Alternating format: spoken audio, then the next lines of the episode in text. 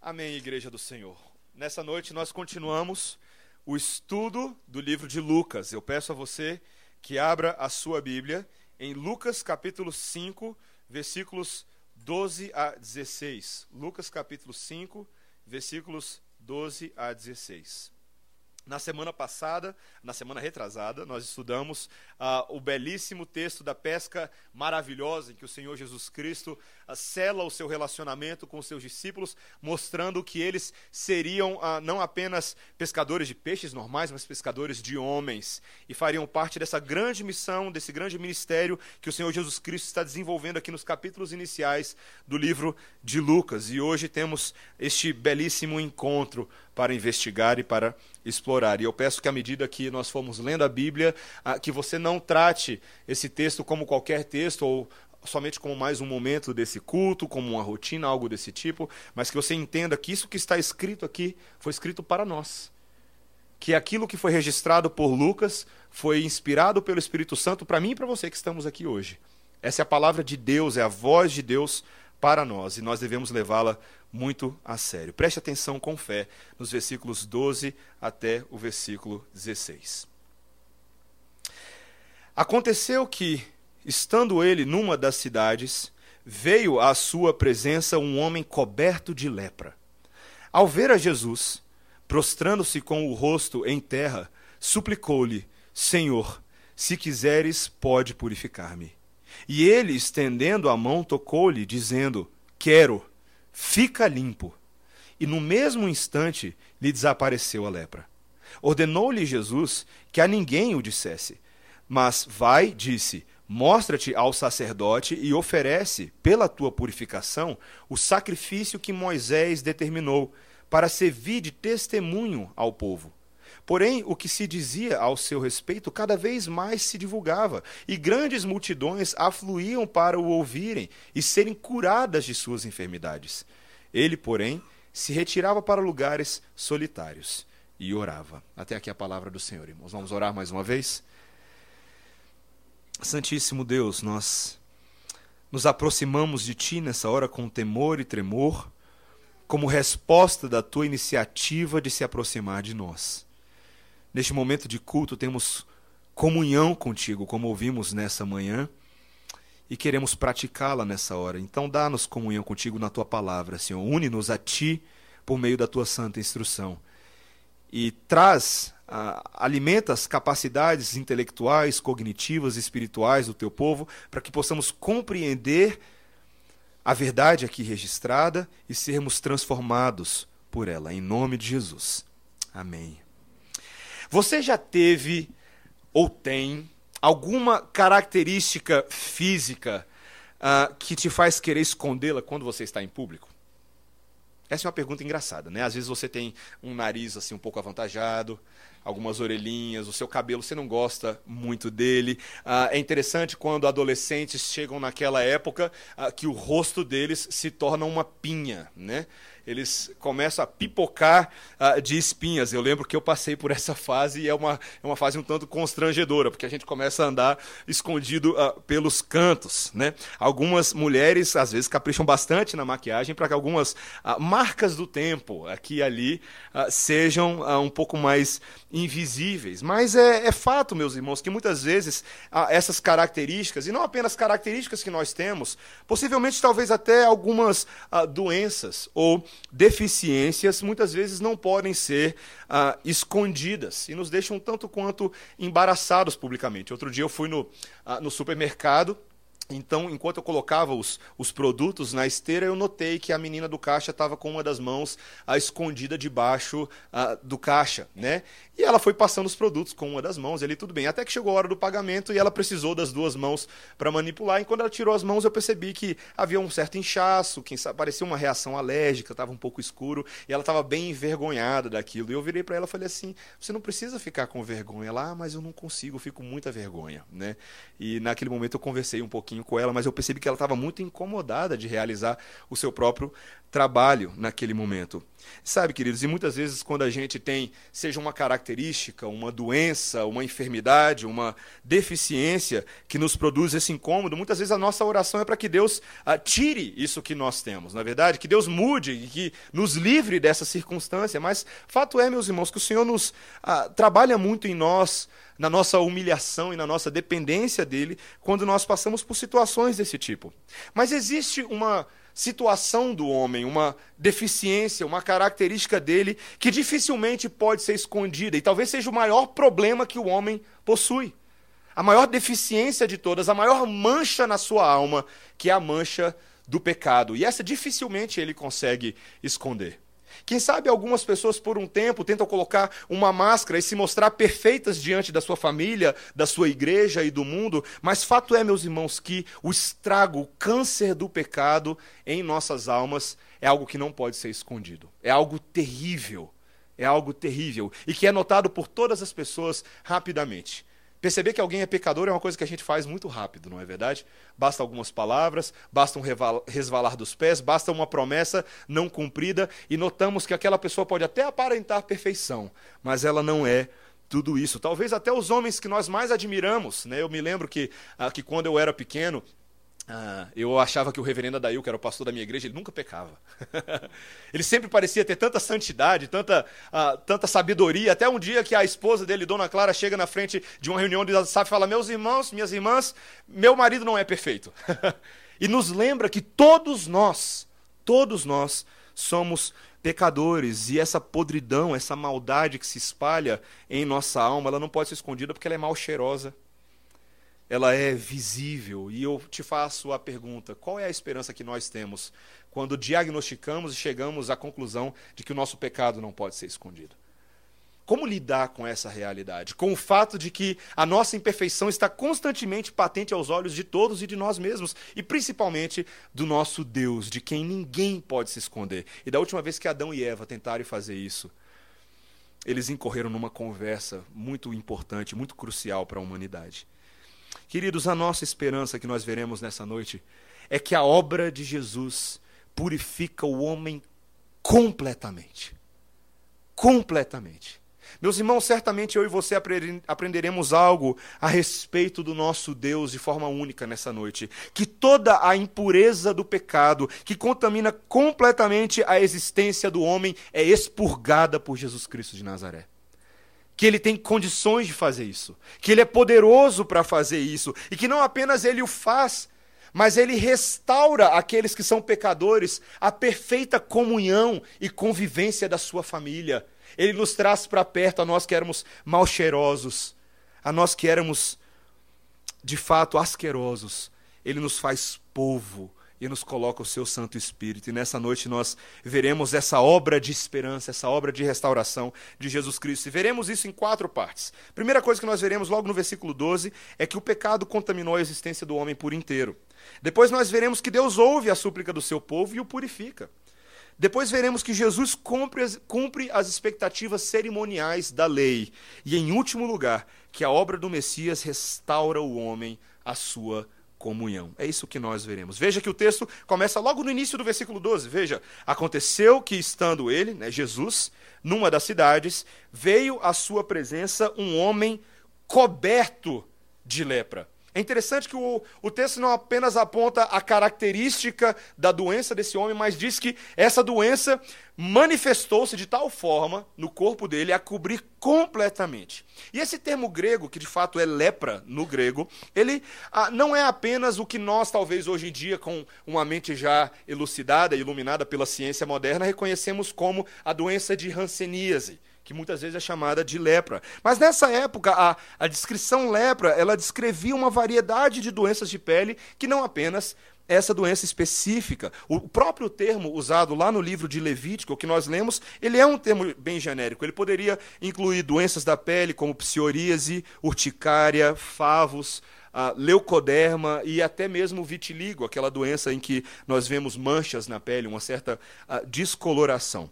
E essas doenças, quando eram diagnosticadas dessa forma, elas tornavam as pessoas cerimonialmente imundas e podiam mesmo a, ah, desfigurar ou até matar uma pessoa. Quando nós lemos alguns dos, ah, dos testemunhos sobre a manifestação da lepra, principalmente as suas versões mais agressivas, nós vemos que as colônias de leprosos, que eram verdadeiras cidades onde essas pessoas eram isoladas e separadas do convívio social, eram uh, locais muito tristes locais muito pesados, porque a doença ela começava a, a, degringolar a saúde de uma pessoa. Ela começava a ter as extremidades do corpo, como por exemplo os dedos das mãos e dos pés comidos.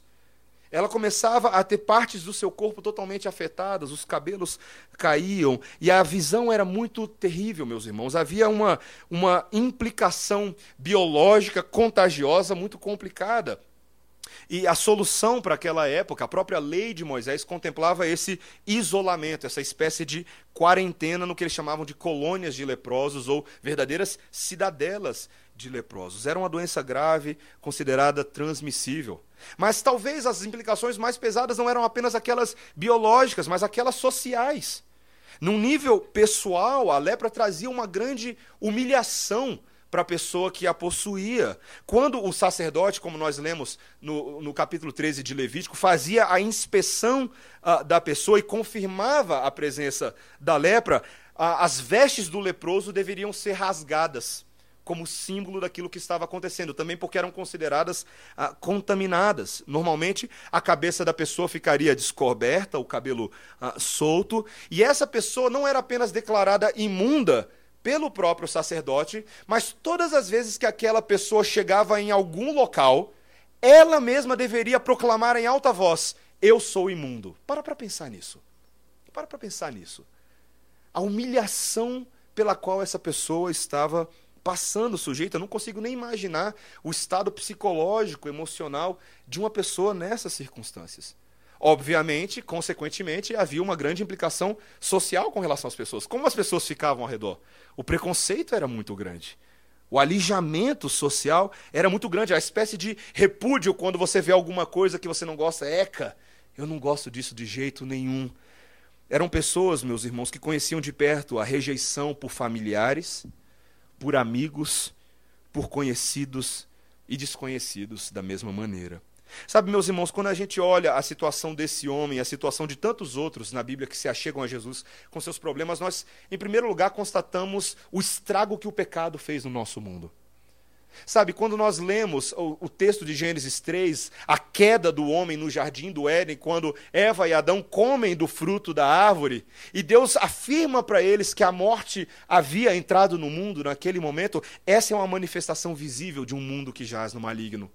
A morte espiritual de Adão e Eva contaminaram toda a criação.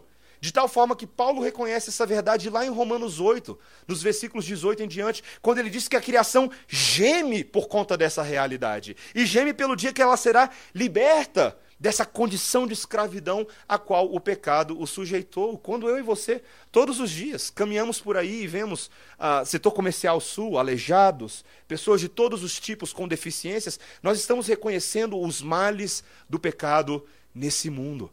Mas a grande pergunta para nós, talvez a grande observação, não é somente se você reconhece o mal do pecado no mundo, mas como que você reage quando você vê uma pessoa assim?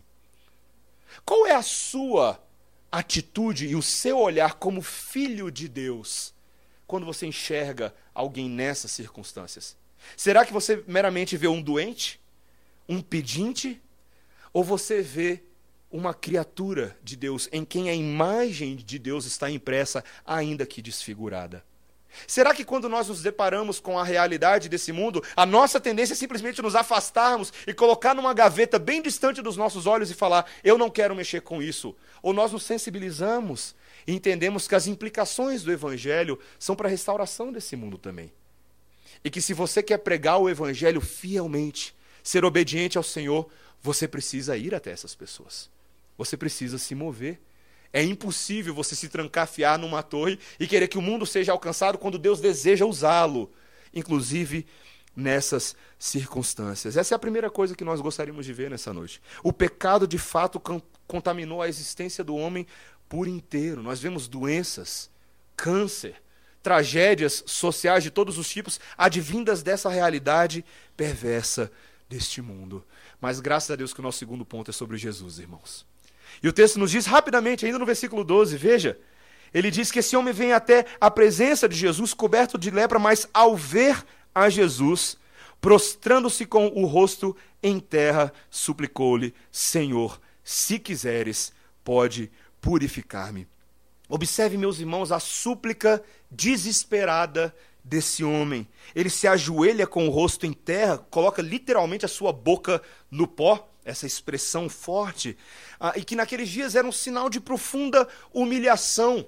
Simbolizava não apenas a submissão daquele que estava se ajoelhando, mas que ele não tinha mais nada para oferecer, que ele não tinha mais esperança, que tudo, toda a dignidade dele já havia se esvaído, ele era totalmente vulnerável, ele não era ninguém. Aos olhos do mundo ele não era ninguém, aos seus próprios olhos. Ele se considerava alguém sem nenhuma esperança. Ele não tinha nem dignidade para erguer os olhos. Sabe, meus irmãos, há algo sobre a súplica, orações de súplicas, que nós aprendemos com essa atitude desse homem. Orações de súplicas não são apenas aquelas que nós pedimos que o Senhor nos abençoe, mas a nossa humilhação e a nossa disposição diante do Senhor também conta. Será que quando você ora diante do Senhor? Será que quando você suplica pelo seu favor, pela sua bênção, o seu coração se humilha diante da sua condição? Você não é ninguém diante do Senhor. Nós, de fato, não temos nenhuma dignidade intrínseca. Tantas vezes nos aproximamos ah, do Senhor, quem sabe com uma certa familiaridade, por Ele ser o nosso Deus, o nosso amigo, mas com uma empáfia que não é própria daqueles que foram regenerados pelo Senhor. A nossa súplica, ela deve reconhecer a nossa posição. Estamos desesperados e vulneráveis na presença de Deus. Ele é todo santo e nós somos todo pecadores. Precisamos reconhecer que há algo aqui que devemos aprender. Nas nossas orações nós adoramos, nós confessamos, nós agradecemos a Deus, mas também suplicamos como aqueles que não têm nada a oferecer. E veja a forma como ele coloca, veja a, a, a grande pergunta teológica desse homem, e é uma baita pergunta, preste atenção o que ele faz. Ele suplica de, de que forma? Ele diz: Senhor, se quiseres, pode purificar-me. Muito interessante o que ele fala aqui. Observe a manifestação respeitosa de desespero desse homem. Ele se sujeita ao querer divino. É, é, curioso, porque ele poderia agir de uma forma desesperada, imediatista, como aquele que de fato precisa de ajuda, não é verdade? Quem sabe impondo isso sobre o Senhor Jesus, reconhecendo o seu poder, falando: Eu declaro que você me cure. Como tantas pessoas nos nossos dias fazem. Se achando com o direito de se aproximar de Deus, que sim é poderoso, como se ele tivesse que nos curar. Como se fosse obrigação dele. E meus irmãos, permita-me ser bem óbvio e bem claro com o que eu estou falando aqui, tá bom? Existe uma teologia dita evangélica nos nossos dias que autoriza os servos de Deus a se aproximar dele dessa forma, mas essa teologia é diabólica, meus irmãos. Isso não pode ser feito. Nós não temos essa autoridade para coagir, colocar a Jesus Cristo de Nazaré contra a parede e falar: Eu declaro que você me cure. Não é assim que funciona. Não é assim que funciona. Muito pelo contrário, a teologia desse leproso é muito melhor do que muito evangélico hoje em dia. Porque ele se submete a Deus. Ele diz: Se quiseres, pode me curar. Ele faz exatamente aquilo que o Senhor Jesus Cristo ensina na oração do Pai Nosso em Mateus 6. Você lembra? Quando ele diz: Pai Nosso que estás no céu, santificado seja o teu nome, seja feita o quê? A tua vontade, assim na terra como no céu. É interessante que aquele mesmo que nos roga que supliquemos com intensidade, com fé, com coração sincero, ele também roga que nós submetamos a nossa vontade à vontade dele. O próprio Senhor Jesus Cristo vivenciou essa experiência em quem sabe nos momentos mais complicados da sua vida, quando no jardim das oliveiras, no momento derradeiro que antecipava a sua crucificação, ele ora ao Pai e faz uma oração complicada às vezes para a gente entender, porque ali vemos plenamente a oração do homem Jesus e também do Deus encarnado, quando ele diz: Se possível, passa de mim esse cálice, mas seja feita a tua vontade e não a minha. Aquela é a oração do servo de Deus. Jesus Cristo nos ensinando a orar com fé, submetendo as nossas súplicas ao Senhor. Ao mesmo tempo, nós vemos que esse homem apresenta a sua súplica. Ele não esconde, ele não dá volta, ele é sincero, ele fala aquilo que deve ser falado. Senhor, se for do teu agrado, se quiseres, pode me curar. Ele pede com fé e com firmeza. E aqui, mais uma vez, meus irmãos, nós vemos a demonstração impressionante do poder de Jesus. Veja, apenas uma palavra, aquela que nós, do grego, katharistete, que significa quero, fica limpo. Eu adoro essa resposta de Jesus: quero, eu quero te curar. Fica limpo. É tão interessante, é como se ele estivesse perguntando: o senhor, o senhor quer fazer isso? Eu quero. Eu quero fazer isso. E ele ordena que aquele homem fica limpo. E com uma palavra, meus irmãos, uma única palavra, aquele homem fica completamente restaurado. Aquele cujo corpo estava coberto de lepra. E nesse momento eu peço ao Senhor que você adore ao Senhor no seu coração pelo poder do nosso Senhor. Ele é poderoso, queridos. Quanto poder! Médicos em todos os tempos, em todas as eras, não podem fazer o que o médico dos médicos pode fazer porque ele tem domínio sobre toda a criação, sobre todo o pecado, sobre toda a enfermidade. Ele é a segunda pessoa da Trindade, ele pode fazer isso. Sabe, meus irmãos, me faz lembrar aquelas propagandas de produtos de limpeza que você é para cozinha sabe? Geralmente o produto ruim vem aquela dona de casa com a cara toda fuinha, ela passa assim, não limpou a gordura, não limpou nada. Mas esse produto, aí ela passa e fica tudo brilhando, não é verdade? Tá, tá, tá. E você sai doido de casa querendo comprar 10 daquele, não é? Ou liga no telefone que aparece na televisão. Queridos, esse produto de limpeza que Jesus tem é incomparável. Porque esse produto é baseado na sua própria identidade. Ele é Deus soberano e Deus poderoso. E aqui ele se manifesta. Mas note não apenas o poder dele. Note a compaixão e a misericórdia de Jesus.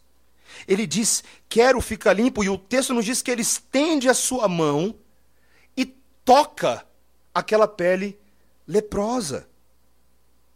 Observe, meus irmãos, como ele se compadece verdadeiramente desse homem, a ponto de Jesus Cristo de Nazaré tocar na imundícia desse homem. Ele estava cerimonialmente impuro para muitos. Ele era considerado alguém que não deveria ficar perto, mais longe, bem longe. Mas Jesus Cristo estende a sua mão e toca nele. E o que é mais impressionante, Jesus não fica imundo com esse toque. Muito pelo contrário, esse homem fica puro. Que algo maravilhoso, meus irmãos, que ensino impressionante. Jesus Cristo é aquele que tem poder para tocar e não ficar imundo, mas tornar puros aqueles que são agraciados pelo seu toque de vida. Meus irmãos, como isso é maravilhoso. E é por isso que esse texto nos ensina que nós devemos orar com fé.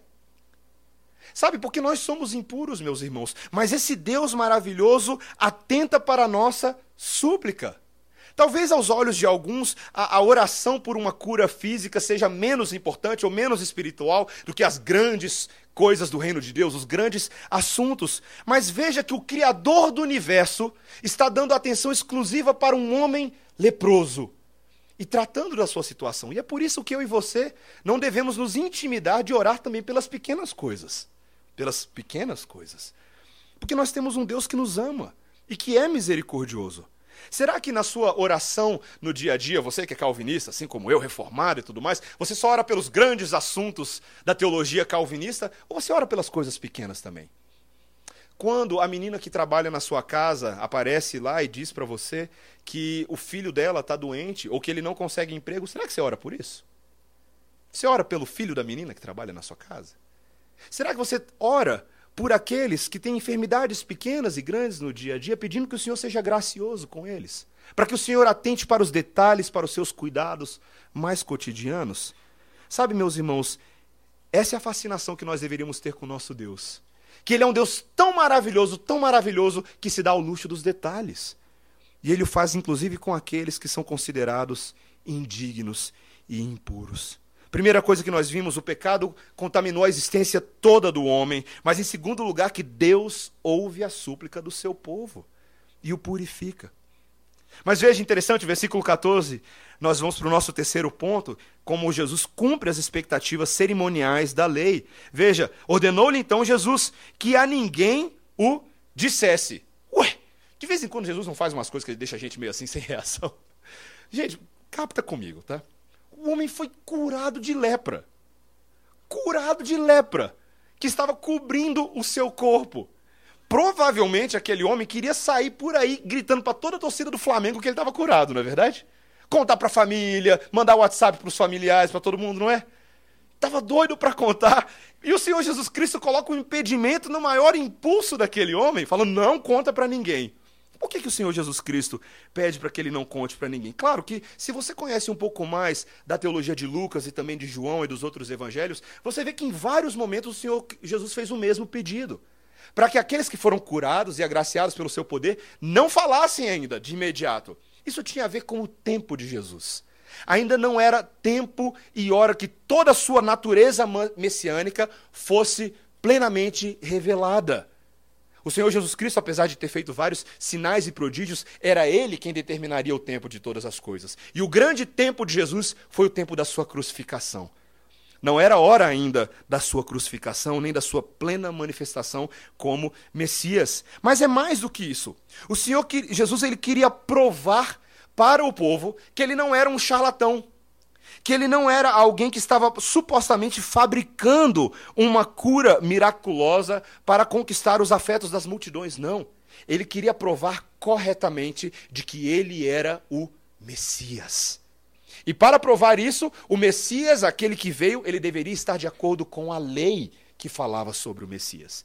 E, portanto, ele pede para que o, o leproso se dirija ao sacerdote. Aí você pergunta, mas por que o sacerdote, não um médico? Talvez você não saiba, mas dentre as muitas funções que um sacerdote possuía naquele dia, uma delas é que ele funcionava como uma espécie de inspetor de saúde com relação aos doentes e enfermos. Então, no texto que nós lemos, de Levítico 14, o leproso deveria se apresentar e o sacerdote ia fazer o diagnóstico novamente. E se ele identificasse que esse homem havia sido curado, um sacrifício deveria ser ofertado. Lá em Levítico 14, fala que ele deveria ah, pegar duas aves vivas e limpas, pau de cedro, carmesim e sopo. E também ele deveria imolar uma dessas aves num vaso de barro, tomar a ave viva, com o pau de cedro, carmesim e o sopo, os quais molhará juntamente com a, a ave viva, no sangue da ave que foi imolado, e aspergir sobre o leproso sete vezes. Sete vezes, para então declarar ele limpo e depois soltar a outra ave no campo aberto. Esse era o sacrifício que era exigido da lei, a lei que foi dada por Moisés. Vocês percebem o que Jesus Cristo está fazendo, meus irmãos? É um testemunho público de que Jesus Cristo não era um rebelde contra a lei. Que ele não era um revolucionário que estava deturpando a lei de Moisés, mas que ele estava alinhado com a história do povo de Deus de que ele vinha como aquele que havia sido prometido. E o prometido, o Messias, cumpriria perfeitamente a lei. Isso seria um testemunho para o povo, como ele diz, veja o que o texto nos diz. Ordenou-lhe Jesus que a ninguém o dissesse, mas vai, disse: Mostra-te ao sacerdote e oferece pela tua purificação o sacrifício que Moisés determinou, para servir de testemunho ao povo. Também era um testemunho para os próprios sacerdotes que eram a autoridade religiosa, quando o leproso, aquele leproso, chegasse diante de um sacerdote que eu conhecia, ele perguntaria: Quem te fez isso? Como é que foi que isso aconteceu? E quem sabe o leproso, assim como o cego à beira do caminho e tantos outros, poderiam dizer: Eu não sei quem foi que me curou, mas uma coisa eu sei: eu era cego e agora eu vejo. Queridos, Jesus Cristo de Nazaré é um Deus de ação. E os seus grandes feitos no nosso meio são visíveis, são tocáveis. Ele faz isso por misericórdia e o povo tomaria conhecimento.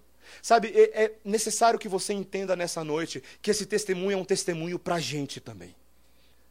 Tantos de nós, muitas vezes, duvidamos do argumento, ou pelo menos ouvimos aí afora, de que esse Jesus Cristo de Nazaré, afirmar que ele é Deus é um pouco demais. Mas eu espero que você consiga ver neste e tantos outros textos, de que ele cumpriu a lei detalhadamente de que cada aspecto da lei de Moisés foi cumprido por ele, de que nele se encerram todas as coisas, de que ele é a plenitude de todas as coisas, o cabeça de todas as coisas. Ele é o amado das nossas almas, o esperado de Israel, o desejado das nações. E ele queria provar isso por A mais B. Ele cumpre as expectativas. Os judeus poderiam olhar para aquele homem e falar: será esse o Messias? Porque afinal de contas, tudo o que a lei ordena, ele faz, ele cumpre. Isso deveria convencer os judeus, mas deve convencer a nós hoje também. Nunca despreze o valor profético das Escrituras Sagradas. Se você é alguém que rapidamente despreza aquilo que a Bíblia diz a respeito de Jesus, a respeito de Deus, ah, não sei se isso aí é verdade, eu não sei como é que é isso, eu desafio que você leia todas as profecias a respeito de Jesus no Antigo Testamento. Depois vai para o Novo Testamento e confere se está lá. Confere se foi cumprido. Aquilo que foi escrito por autores diferentes, em décadas e séculos diferentes. E você verá com seus próprios olhos de que esse não é qualquer homem. Esse não é qualquer homem. Esse é o próprio Filho de Deus encarnado. O texto encerra, meus irmãos, e o nosso último ponto, com os versículos 15 e 16, leia comigo, dizendo: Porém, o que se dizia a seu respeito cada vez mais se divulgava, e grandes multidões afluíam para o ouvirem e serem curadas de suas enfermidades. Ele, porém, se retirava para lugares solitários e orava. Assim como estava acontecendo, a fama de Jesus só aumentava. Sua reputação se tornava conhecida em toda a terra. Todo mundo queria ir ver e ser curado e ser tocado por Jesus. Mas o texto nos diz, curiosamente, que Jesus fazia algo contrário. Ele se retirava para lugares solitários para orar. Isso é muito interessante, meus irmãos. Em primeiro lugar, porque nós devemos perceber que, mesmo com essas multidões crescentes, mesmo com as exigências incessantes do tempo de Jesus e o fato de que ninguém mais poderia duplicar o que ele fazia, o seu ministério não impediu que ele passasse tempo em oração. O Senhor Jesus Cristo orava. Assim como esse homem suplica, o Senhor Jesus Cristo também suplicava. E esse é um grande ensino para mim e para você. Que muitas vezes alegamos que temos uma vida muito corrida e super ocupada e não temos tempo para Deus. Não tem tempo para a nossa agenda. Não tem tempo para Deus, eu não tenho tempo para estudo bíblico, porque afinal de contas eu tenho que trabalhar, tenho que botar dinheiro em casa, tenho que botar comida na mesa. Meus irmãos, esse é um argumento fajuto. Porque ninguém teve agenda mais cheia do que Jesus. Ninguém. Ninguém. E ele encontrava tempo para orar em lugares solitários. É uma prática espiritual que eu e você devemos adotar. Mas talvez alguns ainda poderiam ah, talvez usar um argumento para se opor a isso aqui e falar, talvez será que não é um pouco de egoísmo da parte de Jesus? Porque afinal de contas, tantas pessoas o procuravam todos os dias. E ele tinha poder para fazer isso. Por que ele não gastou um tempinho a mais, a mais com essas multidões? Se você acha que isso era egoísmo da parte de Jesus, você está enganado, porque talvez você não entenda o que Jesus realmente veio fazer. Eu te pergunto nessa noite, qual é a lepra que Jesus veio curar? É a lepra meramente física? Não. A lepra que o Senhor Jesus Cristo veio curar é uma lepra muito mais perigosa, muito maior. Suas, suas dimensões são cósmicas e eternas. E esse texto de Lucas, assim como tantos outros textos, nos apresentam simbolicamente, em termos de enfermidade física, algo que é de uma enfermidade de natureza espiritual. Essa lepra desse homem é apenas simbólica, algo visível que aponta para uma realidade invisível e muito mais profunda, a doença do pecado, meus irmãos, que se espalha como câncer no corpo do homem. Quando nós estudamos sobre a doutrina da depravação total, se você ah, não conhece ela bem, eu sugiro que você leia o livro Cinco Pontos do pastor John Piper, onde você pode ser familiarizado com esses pilares da fé e que nós somos apresentados a essa doutrina bíblica que diz que todas as áreas da vida do homem foram tocadas pela queda. Quando dizemos que o homem é totalmente depravado, nós estamos, não estamos falando que ele é tão mal quanto ele poderia ser, mas estamos falando que não há um centímetro sequer da sua existência que não tenha sido manchado pela mancha do pecado, pela maldade que advém dessa rebeldia. E sabe, queridos, quando nós olhamos para a situação desse homem, da sua lepra, talvez a gente pense: esse homem era leproso, eu não sou leproso. Mas a palavra de Deus diz que todos nós caímos em pecado, todos nós transgredimos a lei de Deus. O salário do pecado é a morte para todos. A verdade nua e crua nessa noite é que todos são leprosos aos olhos de Deus. Todos são leprosos aos olhos de Deus. E foi justamente a nossa lepra que nos fez morar numa colônia afastada do jardim do Éden, longe da presença do nosso Pai, de onde nós desfrutávamos amizade e intimidade. Todos aqueles que não estão em Deus, não foram reconciliados, estão debaixo da ira e da maldição que recai sobre as suas cabeças. Efésios 2, de 1 a 4.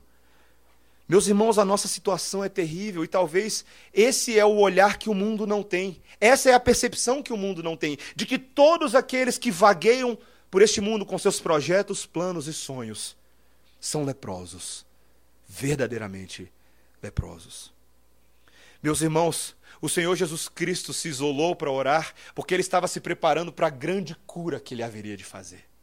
A grande cura que ele iria, realizar no madeiro, na cruz do Calvário, no Gólgota. E meus irmãos, aquela cura do Gólgota, diferente dessa cura que ele realizou, na qual ele não se tornou impuro, no Gólgota ele se tornou impuro. O texto nos diz que para ele realizar essa cura, ele precisava tomar sobre si as nossas enfermidades. O profeta Isaías descreve isso com detalhes no capítulo 53 quando ele diz que ele tomou sobre si as nossas enfermidades, as nossas transgressões, e Deus, o Pai, o fez moer, amargar naquela cruz. Ele se tornou, se tornou maldito em nosso lugar, absolutamente cortado da terra dos seres viventes, para que eu e você de fato fôssemos curados. Queridos, essa morte vicária e substitutiva do nosso Senhor é algo impressionante. É algo impressionante. Ao fazer isso, meus irmãos, ele fez algo por nós que nós jamais conseguiríamos fazer. Nós jamais poderíamos ser restituídos à comunhão, à convivência com ele. Mas a verdade, meus irmãos, é que o Senhor Jesus Cristo é aquele que sai do arraial dos santos, vai até o arraial dos leprosos e traz eles um por um um por um. E os restitui à comunhão. É tão interessante como resultado dessa cura de Jesus aqui no texto. Esse homem agora poderia voltar a conviver com a sua família. Talvez com aqueles que há anos ele não via, amigos da infância. Ele poderia agora reencontrá-los, abraçá-los, tocá-los sem nenhum medo, sem nenhum receio de transmitir nada, apenas alegria e esperança. Ele também poderia ser abraçado agora de volta como aqueles que receberam uma dádiva incomparável. Um leproso curado, um pecador perdoado. Sabe, meus irmãos, essa é a grande obra de Jesus nesse mundo e você precisa entender isso. Deus está restaurando muitos leprosos espirituais à comunhão. Ele está trazendo para perto pessoas de todas as tribos, de todas as línguas e nações, para dentro do arraial dos santos. E ele chama a mim e a você para fazer parte dessa história. A nós, leprosos restaurados. A nós que ainda não completamente restaurados neste mundo, mas que já gozamos da alegria e da esperança de um dia sermos sim completamente restaurados. Nós fazemos parte dessa história. O Senhor está usando a sua própria igreja, a pregação da palavra, para que nós possamos cuidar e alcançar dos muitos leprosos desse mundo. Conta uma história que ah, em uma colônia de leprosos, num certo dia chegou a remessa de roupas a remessa de roupas para que aqueles leprosos fossem amparados, esses que eram párias e separados por toda a vida. E aí um pequeno garoto, um pequeno garoto leproso se aproximou e o rapaz que foi fazer a entrega para ele ah, perguntou o que, que era que esse garoto mais precisava. E ele respondeu: Minhas mãos ainda são boas para que eu possa consertar minhas roupas quando elas precisam. Mas há leprosos que não têm dedos e alguns cujas mãos estão tão aleijadas ou doloridas que não podem usá-las. Quando suas roupas começam a ter buracos, eles não podem consertá-las e ficam apenas observando os buracos ficarem cada vez maiores. Mas eu sou grato pelas minhas boas mãos. Então, por favor, dê as roupas para aqueles que não podem consertar as suas próprias. Eles estão mais necessitados do que eu. Queridos, como eu e você precisamos desse altruísmo quando somos chamados a ser as mãos de Jesus nesse mundo e os pés de Jesus. O Senhor Jesus está curando a muitos leprosos através da sua igreja. Através de outros leprosos que foram curados e restabelecidos e ainda estão sendo totalmente restaurados. Sermos participantes dessa missão é anunciar a palavra de Deus que cura e restaura espiritualmente as pessoas em comunhão com Ele mesmo. Alguns são mais leprosos, outros são menos, mas todos precisamos daquele que tem poder para perdoar os nossos pecados. Todos precisamos. E sabe, meus irmãos, depois que o Senhor Jesus Cristo restaura, não há mais necessidade da gente se esconder. Não tem mais por que colocar a mão debaixo do caixa. Não tem, queridos. Porque ele nos purifica completamente. A cruz do Calvário é 100% eficiente. 100% eficiente. Nós podemos andar à luz do dia, sem ficar se escondendo pelos cantos, porque em Cristo Jesus nós somos novas criaturas. E um dia perceberemos isso claramente. Talvez eu e você, ainda por um tempo, venhamos a ter algumas características físicas das quais nós não nos orgulhamos tanto, não é verdade? Algumas coisas que a gente queira esconder, uma espinha aqui e ali, uma maquiagem aqui e ali. Mas sabe, um dia a palavra de Deus diz que nós teremos um corpo totalmente glorificado. Lataria zero bala. Boa para dirigir.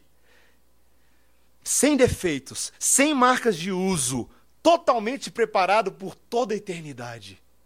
E nós ansiamos esse dia chegar. Com esse corpo glorificado, nós seremos igual ao nosso redentor Jesus.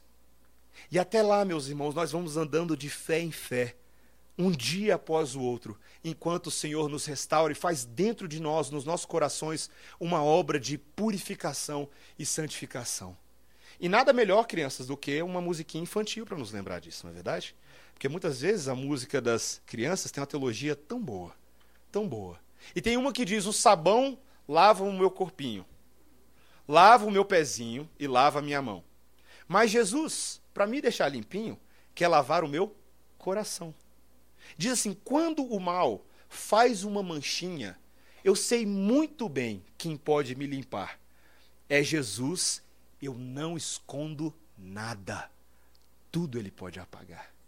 Amém? Vamos orar, irmãos. Senhor, nós te agradecemos pela tua limpeza espiritual pelo teu espírito que desfaz a nossa lepra, o nosso pecado e nos dá um novo coração. Nós te agradecemos por Jesus Cristo de Nazaré, que com o seu sopo, com o seu carmesim, com o seu sacrifício perfeito, ele nos purificou ao aspergir sobre nós o sangue da redenção. Obrigado por essa verdade, Senhor. Nós te agradecemos porque em Jesus temos perdão não apenas para o momento, mas para sempre. Então ajuda-nos, Senhor, a sermos aqueles que sempre suplicam pela tua misericórdia. Dá-nos ousadia, Senhor. Dá-nos também diligência para que, uma vez perdoados, andemos em caminhos que te agradem e que são santos e glorificam o teu nome. Essa é a nossa oração no nome de Jesus. Amém.